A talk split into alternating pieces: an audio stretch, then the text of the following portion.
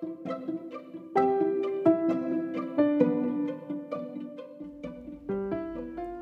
ッシュタグ、語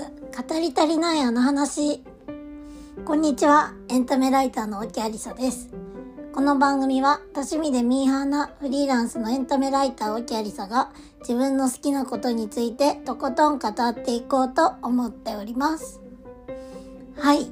実はこのタイトルコール、今、3回目でございます。テイク3です。なんでしょうね。なんか、多分、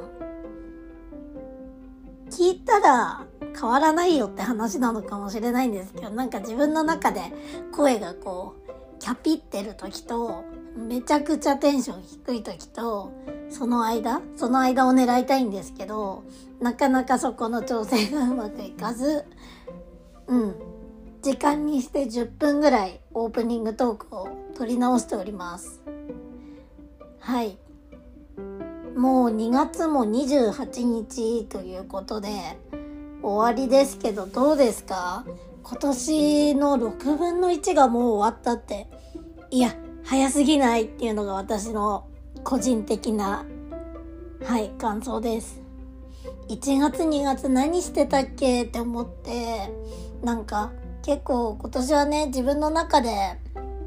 変化したいなって思っていることも多いタイミングっていうのもあってちょっとね手帳を使って自分を見直してみてまあ自分の人生を見直してみてまあどうなるかなみたいなことを考えたんですけどやっぱね私は物は考えようだと思っている人間なのでうん例えば1個のことでもすっごいマイナスに捉えることもできるしすっごいプラスにも考えれると思うんですよね。うんなんか今日一歩も外出れなかったしダラダラしちゃったし良くない日だったなっていうのと久々にこんなにゆっくりできてなんか体力温存できたよかったって思うのって多分同じことなんだけどなんとなくこう後者で考えた方が自分がプラスのオーラを放てる気がしていてもともとはなんかちょっと卑屈なところもあったんですけど最近はポジティブに考えるようにしています。とはいえね1月2月まあやることはやった。なんか新しく自分の中で始めてみたお仕事とかもあったんですけどちょっとあこれで2ヶ月経つ経ってたなんてちょっと早すぎるな。何もしてないわけじゃないけどもうちょっとなんかできたんじゃないかなってちょっと後悔もあるのは事実で3月からまたねちょっと頑張っていけたらいいかなと思っております。はい。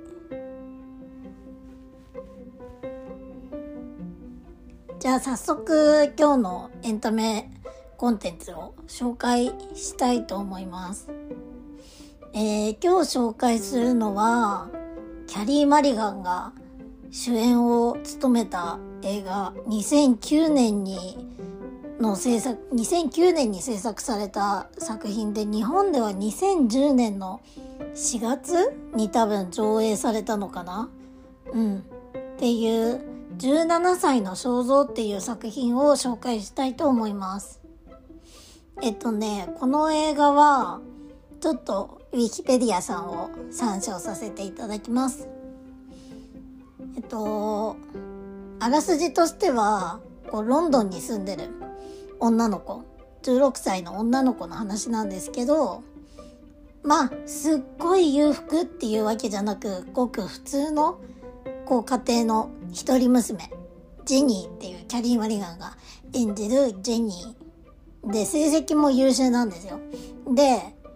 あの、キャリー・マリガン、わかる方にはわかると思うんですけども、めちゃくちゃ可愛い。もうなんか、清廉潔白容姿端麗って、あ、こういう感じね、みたいな。すごいね、絵に描いた誰もが憧れる感じなんですけど、本人は、ちょっとね、オックスフォード大学を目指しながらも、あのー、今のこの現状にちょっと退屈してるんです。あのまあ勉強もできるし、みんなから、みんなとは別に仲いいし、こう実は隠れてタバコ吸ったりとかもしてるし、なんだかんだこう、楽しんでるように見えるんだけど、あの、なんだろうね。結構、お家が厳しくて、あの、ラテン語のテストが成績悪いと、またラテン語かみたいな。すごい怒るお父さんがいて、こっそりシャンソンのレコードとかを聞いてると、なんか、そういうこともこう、起こるような家庭。だからなんか、すごいこう退屈で、私は将来、あの、フランス語学んでパリに行って、で、こう、自分の生きたいように自由を、自由に暮らしたいの、みたいな感じの女の子なんです。まあ結構これ、パリとかロンドンとかって言ってますけども、あのー日本でも全然当てはまる話だなと思っていて、あのーみんなから見たらこううまくいっているように見えるけど、東京に行ったらなんか変わるんじゃないかみたいに、まあ、まさに私が、私はなんかそこまで、あの、超優秀ってわけではなかったけど、私もなんか東京に行ったらなんか変わるんじゃないかって思って、こう、東京で流行ってることをね、あの、してみたり、プリクラのポーズとかでも何それってみんなに言われながら、結構こう雑誌で載ってる、あの、青森では放送されてないプリクラのポーズをしたりとかしていたから、なんかわかるなって思いながら、こう、ジェニーちゃんのことは見ていました。でね、そのジェニーが、あの、すっごい土砂降りの日に、あのーチェロを持ってたんですよ。で、チェロを持ってて、でも傘忘れちゃったから、どうしようと思って下校してたら、あの車の中から大人の男性が声をかけてきたんです。でも普通に怖いじゃないですか。車で大丈夫って言われて乗せて行こうかって言って、たとえ親切心でも知らない人の車に乗るのってちょっと怖いですよね。で、そこでね、男の人が、あの、乗っていきなよって言わないんですよ。その警戒心を、こう、多分、測ってなんでしょうけど、君のチェロが心配だな、君ごと家まで送ろうかっていうか、なんか、君は、あの、最初ね、こう、車の横歩いてくれたらいいから、せめてチェロだけでも乗せないって言うんですよ。で、なんかそれ聞いたら、あ大丈夫なのかなこの人って思うじゃないですか。で、あじゃあチェロだけって言って、チェロとこう学校の荷物だけ積んで、横をこうゆっくり並走しながら歩くんです。で、途中で、あのジェニーが、私も乗ってもいい？って言って、乗って結局家まで送ってもらうんですね。これが出会いのシーンなんですよ。で、まあその日以来結構こうジェニーは倍以上年が離れてるそのデイビッドに惹かれちゃうんですよね。で、なんかデイビッドは結構いろんなところに連れて行ってくれるし、例えばその親がダメだ、門限的に絶対にそんな時間まで遊びに行かせれないみたいな感じで怒る親なんだけど、その親に対しても、こうこうこうだから何時までに絶対返すから連れてってもいいですかみたいなことをこう、親の懐に入るのとかもめちゃめちゃ得意なんですよ。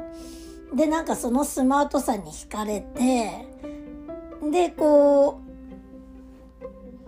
一緒にね、過ごすようになって、どんどん惹かれていって、ああ、なんだ、学校はもうすっごい退屈な場所じゃん、みたいな風にジェニーはね、思っちゃうんですよね。で、なんか、すごいこう、あんまり良くない方向に進んでいくんだけど、まあそっからどうなっていくかみたいなお話がこの17歳の肖像です。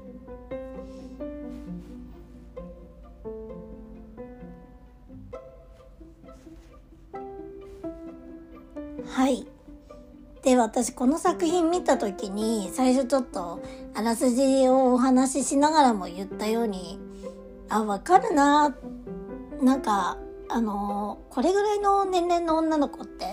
こうちょっと大人の人たちがめちゃくちゃかっこよく見えるし自分がいる環境からこうちょっと都会私で言うと東京とかでこのジェニーで言うとフランスとかに移動したらなんか変わるんじゃないか退屈な日々とおさらばできるんじゃないかみたいな感じで思うよねって思いながら、まあ、学生の時は見てたんです。でもねなんかそれがすっごいだからキラキラしてる時間が描かれてるのがもう素敵って思って大学生の時はすごい素敵な作品だなって見てたんですよ。そうでねこれ最初に言ったように私大学生の時にも見てたし多分ね何回も見てるんですよ。でそれは本当にこう17歳の時に憧れていたような大人の世界のキラキラした感じの描かれ方が本当に綺麗でもうなんかうっとりしちゃう感じなんですよね。わあ大人ってすごい。わあ大人ってこんな遊びするんだ。え素敵。っていう気持ちで見てたんですよ。でましてやこうフランスとかロンドンとかが舞台になってるからもう街並みもめちゃくちゃ綺麗でうわヨーロッパの大人ってこんな遊びをするんだみたいな感じで私はね当時見ていたんです。当時見ていたしそこが好きであ久々に見たいなって思って見たんですよでもなんかまあ多分私相当大人になってしまったのか久々に見たらうん。ちょっとねなんか感じ方が変わったんですよね。あの一番気になったのはそのデイビッド。あのジェニーにこうスマートにあの寄ってくるデイビッドがスマートだけどこの人魅力的か？みたいな 感じで思うようになっちゃったんです。なんか時折見せるこう幼さみたいなところがすっごい気になっちゃってなんか、えー、いや、でもそっか、うっとりした世界にこう憧れて、なんか彼の見せてくれる世界みたいなところが、もう、最高、私の理想みたいに思っちゃったら、あ、この彼の未熟さにも気づかないのだろうか、と思いながら私は見ちゃったんですよね。で、あとこう、ジェニーがその退屈な日々はもうごめんよみたいな感じであの学校でねちょっとそういうことを言うシーンがあるんですけどなんかあれもね当時はいやわかるわかるそうだよね大人に対してそう思ってたみたいな感じで見てたんですけどいやもう大人になっちゃったのかななんか言われた側の 気持ちになっちゃっていやあなたから見たら私って退屈なんだね、みたいな。うん、なんか、私は私なりの方法で人生を楽しんでるんだけど、あなたから見たら退屈なんだっていう側の気持ちになっちゃって、ちょっと久々に見たらね、苦しくなったんですよ。で、それはなんか、お父さんに対してもそうで、あの、すっごいこう、うわ、厳しくてめっちゃ嫌なお父さんだな。なんでこんなこと言うんだろうって。まあ、思いもするんですけど、でもこう、ジェニーに対して、実はそうやって言ってるのには理由があって、で、その理由を聞いた時に、なんか、うーん、愛情表現の仕方じゃないけど、で一つじゃないじゃないですか。だからこう方法を間違っちゃっただけでただ不器用だっただけなのにもしこういう出来事がなかったらジェニーはそのお父さんの愛に気づくことなく意地悪ですごい私の邪魔ばかりしてくる人みたいに思ったまんまなのかなって思ったらなんかちょっといたたまれなくなったんですよね。うん。なんかまあこんな感想を持つようになった自分にもちょっと驚いてなんか大人になっちゃったんだなみたいな思いましたいつまでもこう年齢は関係ないよとかって自分の中では思ってるしあの本当にその通りだと思ってるからあんまりこう人と年齢の話とか私しないんですけどでもちゃんとこう見た目とか趣味とかはあの高校生ぐらいから正直変わってないんですよ。あの多分一般的な会社員の方とかよりはちょっと派手な持ち物持ってるしキャラクターとかめちゃめちゃ好きなんですね。あの知ってる方は知ってる通り私はもうサンリオが大好きなんです。でもなんか私って全然変わってないねってみんなによく言われるんですけどこう感じ方が変わった自分に出会ってあ私ちゃんと大人になってるんだなっていうことを思ったんですよね久々に見て。だからねちょっとなんか17歳の肖像を見てほしいっていうのはもちろんその女性だったらこれぐらいの女の子だったらそうだよねみたいな共感を持てるっていう意味でも見てほしいんだけどあなた今み今のその現状で見たらなんかどうですか？っていうことを聞きたかったりする。誰、誰に一番共感しますか？じゃないけど。うん。それをね、聞きたいからね、ぜひみんなには見てほしいです。うん。いや、これね、こっから先ちょっとネタバレ話をしようと思うので、こっから見たいっていう方は、一旦止めていただいて、また見終えた後に、ここに戻ってきていただければなと思います。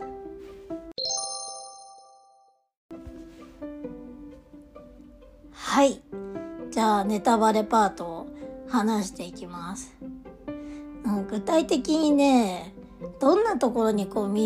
未熟さを感じたの？みたいなところなんですけど、うーん、なんかね、こう、自分の、